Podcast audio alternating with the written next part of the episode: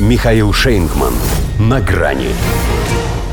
Крестраж и никудышный страж. Нижняя палата США объявила импичмент главе Министерства внутренней безопасности.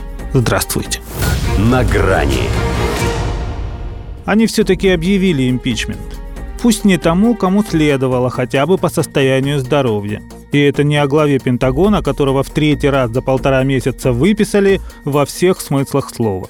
Это о том, о ком Дональд Трамп своим людям в Капитолии сказал «Увидите этого старого идиота, не трогайте его. Он мой. Хочет взять реванш лично». Зато тронули одного из толпов Белого дома. Алехандро Майорка для Джо Байдена, что крестраж для Волан-де-Морта. Но как страж он оказался никудышным. Хотя министр внутренней безопасности. Так что свободен. Свергли его в Нижней палате. Правда, со второй попытки – на прошлой неделе три республиканца сыграли за конкурирующую организацию. Сейчас они не голосовали вовсе. Умеют в партии работать со штрейкбрехерами. Поэтому 214 на 213 и второй раз в истории США законодатели отправляют в отставку главу федерального ведомства.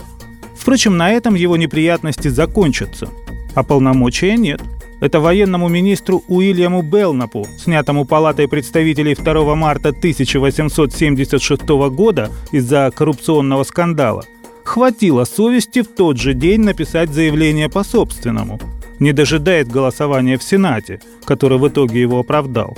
А в команде Байдена с совестью худо. По себе подбирал. Уже назвал решение республиканцев вопиющим неконституционным шагом – будто не было прецедента полуторавековой давности, а с внутренней безопасностью у них все норм. Граница на замке, количество убийств и грабежей не достигло исторического максимума, города не превратились в фентаниловые помойки. Но у Джо все, что не по нему, антиконституционное, в том числе и попытка Техаса остановить поток нелегалов.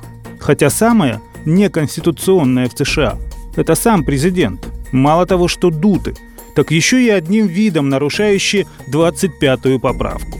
А Майоркас в его иерархии человек нужный. И вовсе не из-за профессиональных качеств. Кубинский эмигрант, он для того и был поставлен на такой видный пост, чтобы обамериканившиеся латиносы понимали, что только с этой властью нужно иметь дело. Ибо требовать от Алехандра принципиальности в отношении иммигрантов – это как наускивать пчел на мед – для республиканцев, да, он виновен в миграционном кризисе.